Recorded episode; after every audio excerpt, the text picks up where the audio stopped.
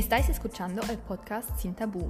Hoy es el 22 de enero y os bienvenido aquí. El podcast que se atreve a hablar de temas tabú en nuestra sociedad.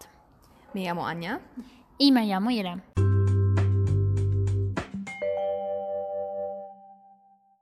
¿Te recuerdas que el último vez hemos hablado sobre nieve?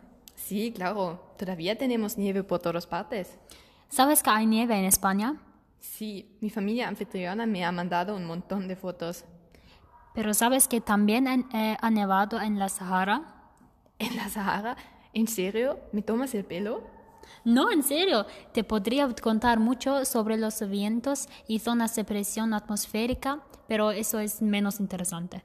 En los últimos días había nieve primero en España, en, eh, en Marruecos y luego también en Sahara. Increíble. La naturaleza es eh, a veces muy bien en hacer sorpresas para todos. Qué verdad. Vale, empezamos con nuestro tema de hoy. Sí, Irene, tengo una pregunta para ti. vale. ¿Dirías que hay que ayudar a un enfermo? Sí, creo que sí. ¿Por qué? ¿Ayudarías personalmente a un en- enfermo sin discriminarlo o juz- juzgarlo?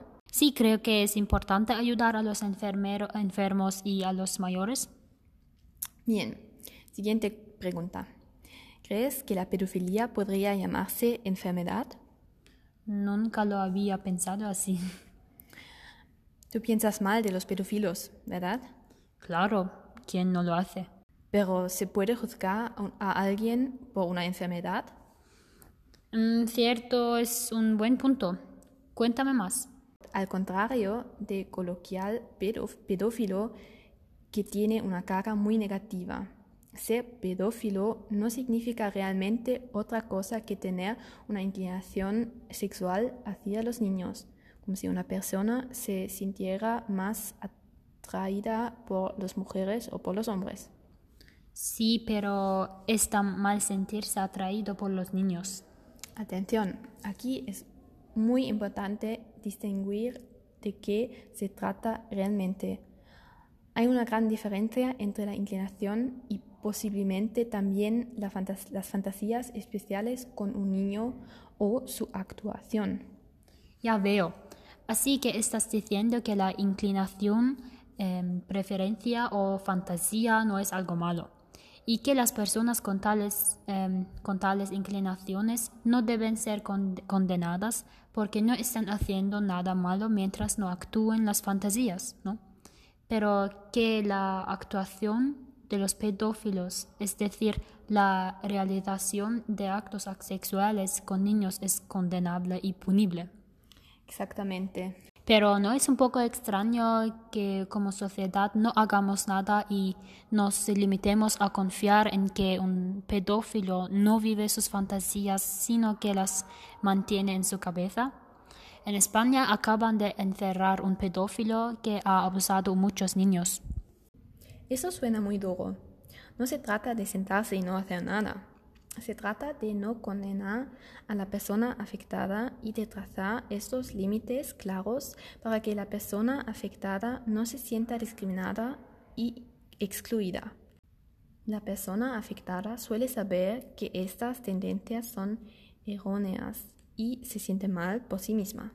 Esto no tiene por qué significar que durante mucho tiempo se vuelva activo.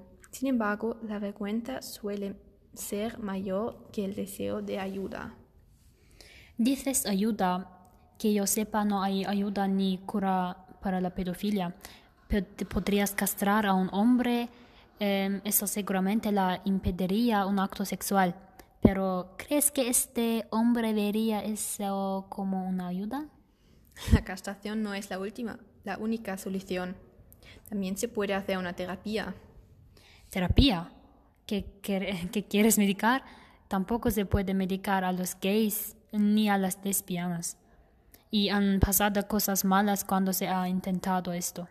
Sigo pensando que la castración es la mejor solución. No hace daño a la persona y puede tener una vida casi normal. Bueno, ya no puede ser sexualmente activo, pero creo que un pedófilo tampoco tiene derecho a hacerlo. Sí, creo que esta opinión está bien fundada. En cualquier caso, el bienestar del niño debe estar en primer lugar, pero una terapia no, no consiste solo en suprimir la idea. Hay innumerables estudios que demuestran de diversas maneras que las, fantasías o pensamientos reprimidos salen a la luz en un punto. Normalmente cuando lo hacen, los afectados no están preparados. Eso significa que debes hablar con la persona afectada y em, trabajar con las cosas o las fantasías para que aprenda a lidiar con las fantasías y no se sorprenda por esos. Exactamente. En una terapia de ese tipo se recomienda incluso a las personas afectadas que permitan las fantasías para que se quieran, que se queda con las fantasías por supuesto, también es posible una castración, pero la persona afectada tiene que estar de acuerdo. No se puede castrar a los hombres solo porque puedan tener una inclinación.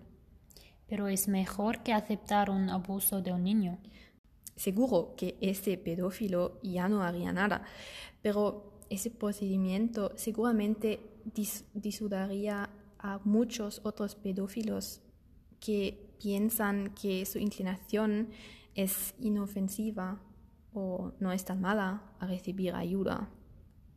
Sí, en realidad tienes razón. No puedes disparar eh, a un paciente de corona para evitar que infecte a otros. Veo que lo has entendido. Vale, hacemos un punto aquí. Sí. Por pena, no hay una próxima vez. Eso ya fue nuestro último episodio. Oh, qué triste. Sí, nos despedimos. Gracias que habéis escuchado a todos nuestros tabús de la sociedad. Gracias y adiós. Adiós.